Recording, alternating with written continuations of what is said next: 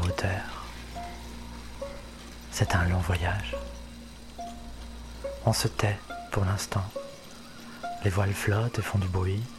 Elles claquent sans discontinuer. Les vents sont violents parfois. Parfois, on perd l'équilibre. Quand on arrive à rester debout sur le pont, on ne peut pas s'empêcher de regarder derrière nous, là-bas, le sol d'où on vient. On cherche notre rue, on cherche notre ville, on cherche notre pays, notre continent. Et puis, on ne voit plus que la terre, la nôtre.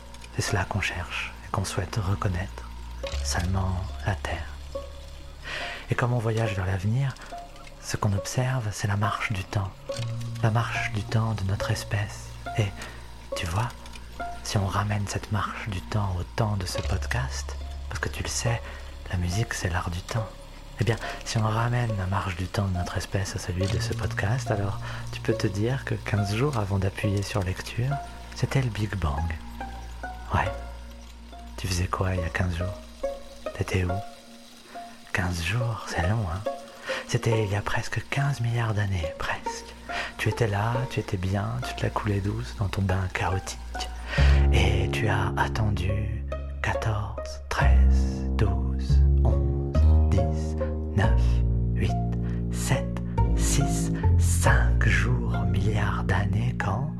y a 4 jours, tu vois la naissance de la Terre. Il y a 4 jours seulement. Tu faisais quoi il y a 4 milliards d'années? Que disais-tu à celles et ceux que tu aimes il y a 4 jours? Il y a trois jours, tu as été sorti de ta monotonie parce que je t'assure que c'est long un milliard d'années. Tu as été surpris par l'apparition des cellules prokaryotes. Si, je t'assure que tu as été surpris. Et un jour plus tard, un jour à peu près, ce qui signifie en vrai un milliard d'années, t'as compris, tu vois, c'est long quand même, un milliard d'années, eh bien tu as de nouveau été étonné par l'apparition de la photosynthèse.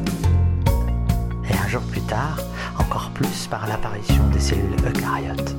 C'était marrant ça, les cellules eucaryotes, il y a deux jours. Tu t'en souviens? C'était il y a deux milliards d'années. Hier, tu as été très surpris de voir apparaître la vie multicellulaire. C'est incroyable ça, la vie multicellulaire. Mais tu étais un peu moins surpris parce que dans ta monotonie, tu avais pris l'habitude qu'il se passe un peu quelque chose une fois tous les milliards d'années. Alors, la vie, c'est amusé, toujours pour te surprendre, mais toujours dans sa grande lenteur. Et dans cette même journée, elle t'a montré des poissons et des proto-amphibiens. Tu n'en es pas revenu.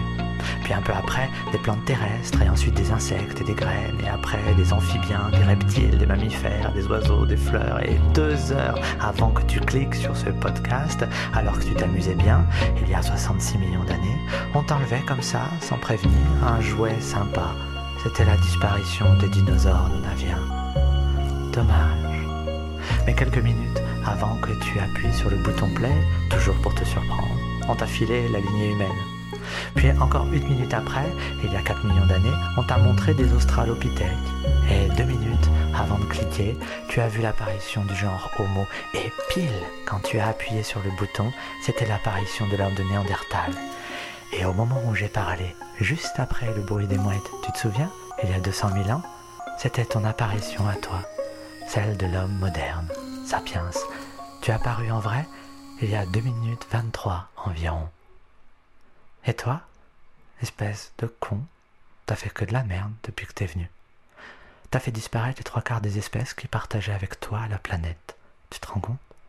Et ça, tu l'as fait en à peine moins d'une minute. En moins d'une minute. Tu comprends ça?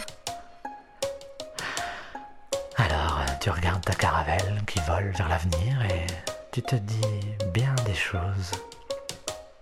Tu te dis que depuis Thalès, auteur des premiers pas de la géométrie, en passant par Archimède ou en passant par Al-Razi qui décrit dans la langue codée de son livre des secrets la distillation du pétrole permettant d'obtenir du kérosène, ou depuis Abbas ibn Firnas qui, en 875, à l'âge de 65 ans, se fait confectionner des ailes en bois recouverte d'un habit de soie qu'il avait garni de plumes de rapaces pour se lancer, comme ça, d'une tour surplombant une vallée.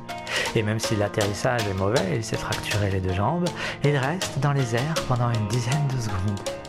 Ou alors depuis Al Jazari qui réalise le premier robot humanoïde programmable en 1206. C'était pour les fêtes royales et au départ ce robot c'était un bateau flottant sur un lac et embarquant quatre musiciens automatiques. Ou bien encore depuis Copernic, depuis Galilée, en passant par Newton, Foucault, Darwin, depuis Marie Curie, Planck, Einstein, Paoli, Dirac, Schrödinger et toute la clique de la physique quantique, en passant par la carte du génome humain achevée en 2001, en passant par la construction des premières cellules bactériennes synthétiques à auto-réplication en 2010, ou en 2010 aussi le projet sur le génome de Néandertal qui présente des preuves génétiques préliminaires de la possibilité d'un métissage et de la présence d'une petite mais importante portion de mélange de Néandertal dans les populations modernes africaines. Ou encore depuis la découverte du boson de Higgs en 2012 et la découverte de la technique CRISPR-Cas9 dite des ciseaux moléculaires qui permet la modification génétique. Bref, et je parle pas des artistes, de tous les artistes, de tous les philosophes, de tous les penseurs du monde. Eh bien, on aurait pu penser que t'avais de la ressource sapiens pour pas faire trop de quand même. Et là, dans ta caravelle, tu te dis que tout ça mène à la destruction totale irrémédiable de la planète à la destruction de la biodiversité et que tes enfants, tes deux enfants, tes enfants de 7 et 11 ans, tes enfants ne vont pas pouvoir avoir un été respirable quand elles seront adultes Tu comprends pas comment on en est arrivé là tu voudrais réagir, tu voudrais agir, tu sais pas quoi faire, alors tu te mets en colère et tu as envie de gueuler. Et dans la caravelle, il y en a beaucoup qui gueulent aussi de rage. On ne sait pas quoi faire, on cherche les rames. Faudrait ramer pour aller plus vite, pour aller plus loin. On voudrait prendre les commandes, mais on sait pas comment. On a peur de refaire les mêmes erreurs. Il n'y a que le paresseux qui est toujours en haut de son bas. Il reste calme, il ne bouge pas trop, ou alors lentement, c'est un sage. Se dit que ça ne sert à rien de s'agiter. Il est en haut du mât, il dit, quand on l'interroge seulement, il dit qu'il faut un cap et il regarde au loin. L'avenir, simplement. C'est lui qui a raison. Alors tu grimpes péniblement sur le mât, toi aussi, et tu regardes l'avenir avec lui, avec le calme du paresseux qui calme ta colère vers le calme de l'horizon. Tu scrutes un moment et tu vois deux sirènes qui s'approchent de notre frêle caravelle. Ce sont deux élus de la République et ils tentent de te faire croire à leurs chants anciens, si anciens les chants qu'on se demande en qui encore peut se jeter à l'eau pour les suivre. Toi, tu les maudis et tu les renvoies à la profondeur qu'ils ne connaissent pas. Tu les renvoies à leur vacuité, à leur conviction cristal, si brillante, si fragile, prête à se briser au moindre vent contraire. Puis tu vois s'approcher les nouveaux prêtres, des prêtres de demain, qui viennent avec leur cosmogonie simpliste, avec leurs pensées magiques, avec leurs trois ou quatre corps astraux et finalement leur petite religion cueillie par petits bouts au gré de leur petite expérience, presque au hasard, cueillie sur les fleurs anciennes d'autres grandes religions qui elles-mêmes se sont déjà illustrées dans l'histoire par leurs nombreux massacres. Mais au loin, au loin, le paresseux te montre surfeurs d'argent sur les vagues nuageuses. Tu vois arriver ces aventuriers improbables. Tu souris.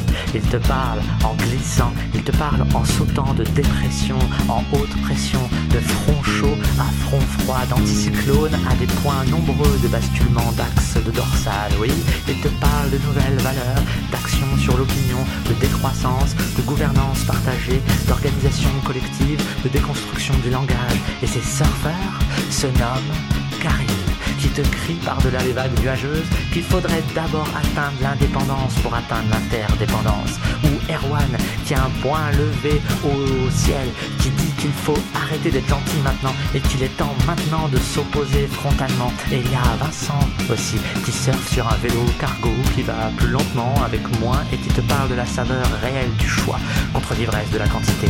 Et puis tu aperçois Martin qui t'interroge sur les modes de prise de décision collective. Ta raison d'être. Et puis il y a Tara, fusée stellaire, entourée de milliers de minuscules poissons volants, mais qui s'organisent rigoureusement pour la lutte et qui deviennent ensemble le plus gros prédateur marin et le plus dangereux de tous les temps. Le paresseux s'en amuse beaucoup et Tara lui glisse dans l'oreille dans un entretien de 1h20 qu'il n'y a que l'amour finalement. Il n'y a que l'amour qui compte. Et puis tu vois la glisse de Mariette qui te jette des mots à bord, qui te les démonte ces mots, qui te les déconstruit et qui les sauve enfin de la dévitalisation du bavardage pour les rejeter nombreux et vitalisés dans l'océan de la parole. Alors, Ta colère.